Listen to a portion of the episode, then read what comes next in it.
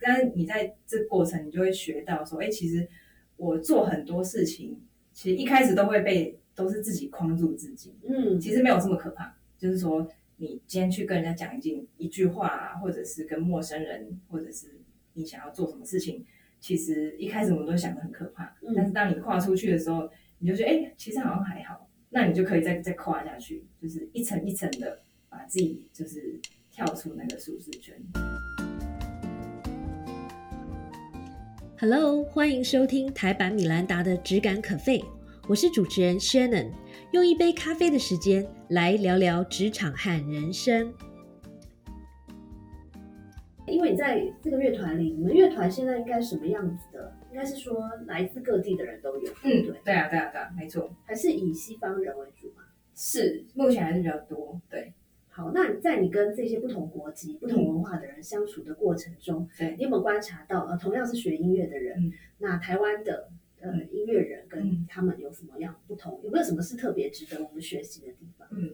我觉得就是比如说我那时候刚去念书的时候，也有发现到说，其实他们会比较直接，嗯哼，然后也比较勇于表达自己的想法，因为我们就是比较害羞嘛，然后也比较有顾虑，就会觉得说，哎，我这样子问他们会不会觉得怎么样，嗯哼，对不对？但是我觉得，嗯，像说什么时候你们会有什么辩论的时候，或者是吵架的时候吗？会吗？呃，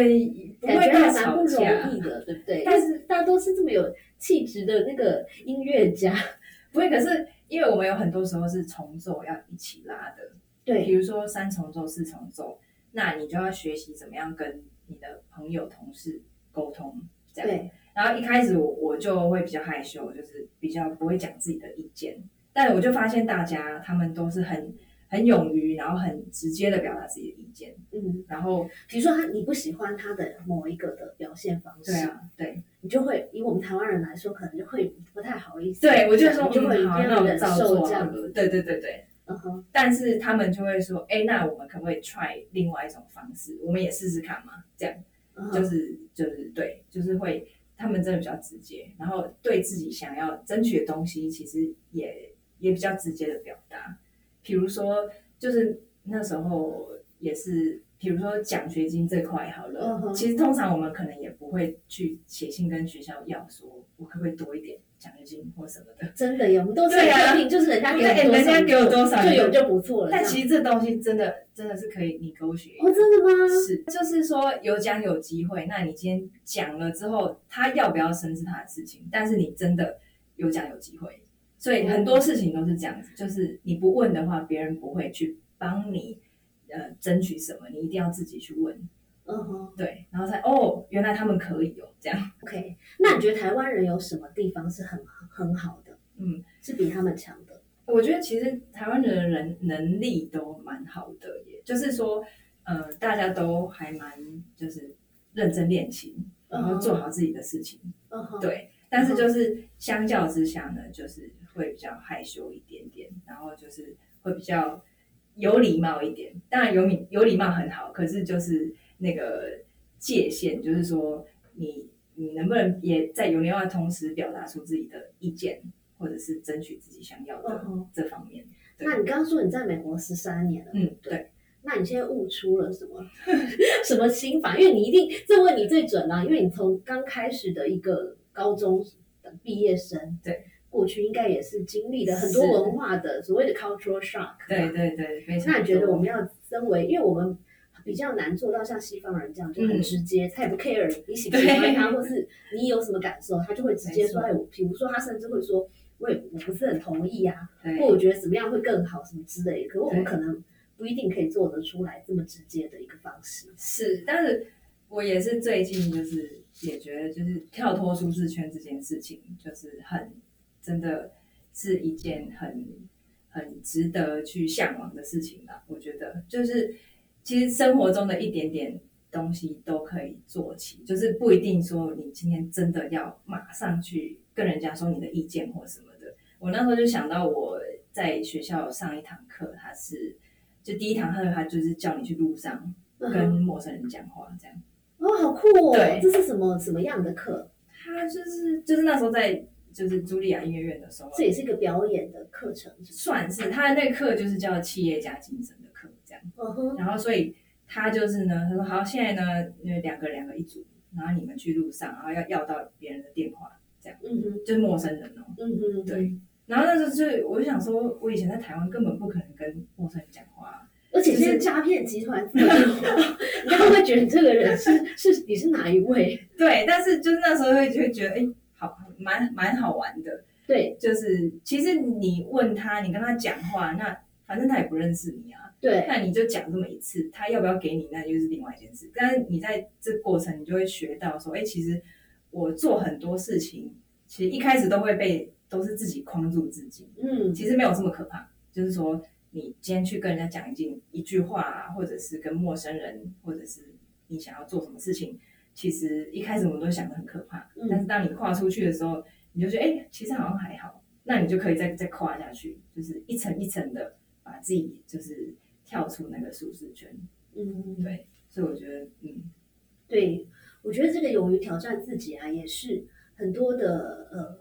我相信啊，就音乐家来说，应该很多人是想要登上国际舞台的嘛。是他如果想要成为 top 的，嗯，一定势必要走这个国际的路线。嗯，那就台湾人来说，你刚刚分享了很多文化上的这对个不一样，对，或者说语言上当然是比较劣势，因为这毕对竟不是我们我们毕毕竟不是 native speaker。是，那你觉得台湾人要怎么样在就音乐的领域来说，要怎么样在国际上立足或是被看见？有没有什么样的策略？嗯，我是觉得就是现在来说的话，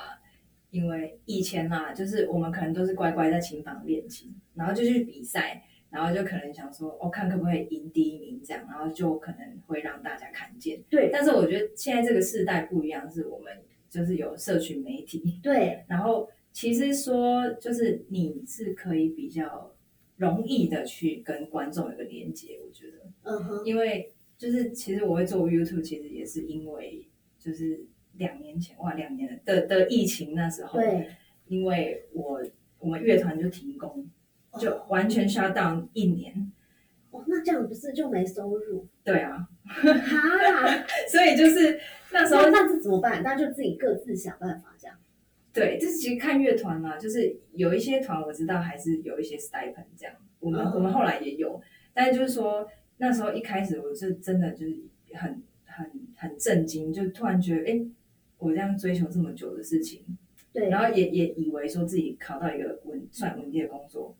然后就突然有一天就是哎，诶还是真的是这是很突然的吗？还是慢慢减少的？应该是说那一天我们还在排练，然后他就突然就跟我们讲说，哦，那个下午不用来了，因为就是有这个疫情。然后他对，然后他们一开始是说，那我们就延，就是我们两个礼拜后再回来这样。OK，所以大家一开始是很开心的哦，就耶哦放两个礼拜的假，然后后来就变就又变一个月，嗯哼，然后变半年，然后变一年这样，整整一年差不多对。哦，一年，所以我那时候就是在放假同时，就会因为天以前的生活重心都是去越南上班嘛，然后现在突然就觉得，那我整天到底要？这人生顿失重对心这样子。对，所以我我就觉得说不行，就是我应该做点什么。然后我想到就是我既然就是本来我的初衷就是分享音乐给大家，那嗯，就是在疫情大家都需要待在家里的时候，那也是就是看有什么办法可以继续跟观众有个连接，所以那时候才会觉得说开创这个 YouTube 的频道。哦，所以这反而变成一个转机，对不对？是，我觉得是有点是转机，所以包括拍摄跟剪接这些，对，跟后置都是自己来，都是自己来，对，啊，好厉害哦！所以开始复工之后，是不是 update 的频率变对对，没错，因为我，你知道我之前我们拍这个，我本来也想要自己剪，可是我发现那个真的，如果要好的 quality，真的很花时间。对对，对？非常要花很多时间，所以说，对啊，开工之后就比较 比较忙一点，但是就是那时候为什么会做做 YouTube，是因为这样子，所以我刚刚讲到就是说要跟就是跟观众连接这件事情，对对对。就是因为这个时代，我觉得就是也是要稍微让自己就是看要怎么样去主动的去跟观众连接，因为以前我觉得比较被动一点。嗯，就会觉得说我就是先做好自己的事情，然后等我练好了再来，比如说比赛。嗯，者是办音乐会。对可是我觉得是同时可以进行，而且你可以主动一点，对，就是用就是比如说社群媒体也好啊，或者是你想要办一些什么音乐会啊，就是对。那现在这样的做法在呃你接触的这些音乐家里面算是很普遍吗？还是你是属于这里面的 pioneer？嗯，我觉得现在蛮越来越普遍了耶。对啊，包括美国那边也是有很多人就是有这个频道啊，或者是有自己的对社群网呃网站啊什么的。对，不过我觉得从另外一个角度来讲，其实我觉得这样反而很好，嗯，对不对？因为呃，因为并不是每一个人都有机会，或是有意愿，或是有时间，或是有经费、有钱是走进音乐厅里面。是，对，可是多更多的人其实是可以透过 Internet 来接触到音乐，是啊是啊是啊，对，所以这个我觉得也蛮好的。嗯但是这个问题就来啦，因为你现在要当音乐演奏家，嗯然后又要当 YouTuber，嗯，然后可能还要教学生，嗯然后可能还要练习什么之类，你是怎么管理你的时间？我觉得感觉上好像我时间不太够用这样。时间对时间非常不够，但是呃，我觉得就是都会去想说我要怎么呃做事情要更有效率吧，而且这中间还回台湾很多趟，对不对？对对对 对，就是因为因为音乐会的关系，那就是我就是会去思考说我要怎么安排自己的时间呢、就是要怎么样做比较有效率，这样。嗯比如说练琴的时候，就是可能以前比较多时间的时候，就比较会怎么讲？我觉得蛮有趣的一点是，如果我我一整天都没事，那反而练群效率好像会比较低耶、因为我就会觉得说我有一整天的时间，哦，那就是我可以，比如说我早上也可以练，我中午也可以练，那晚上也可以练，那就变成早上的时候就比较懒，就会觉得哦，我中午跟下午都有时间。可是当我就是就觉得哦，不行，我今天要剪片，我今天要教学生，我干嘛？那我只剩下两个小时，嗯那我这两个小时我就是要赶快练。OK，对，所以就是在练的同时，也会想说我要怎么更有效率去练，就是呃把难的地方拿出来练，这样子。嗯哼，可能就是抓重点，对不对？对对，抓重点。哦，OK，所以换句话说，如果同时可以同时做更多事，嗯。其实反而会帮助我把时间管理更好，因为你更有那个就是那个动力去把时间管理好，对不对？对，没错，对，嗯，我觉得 Coco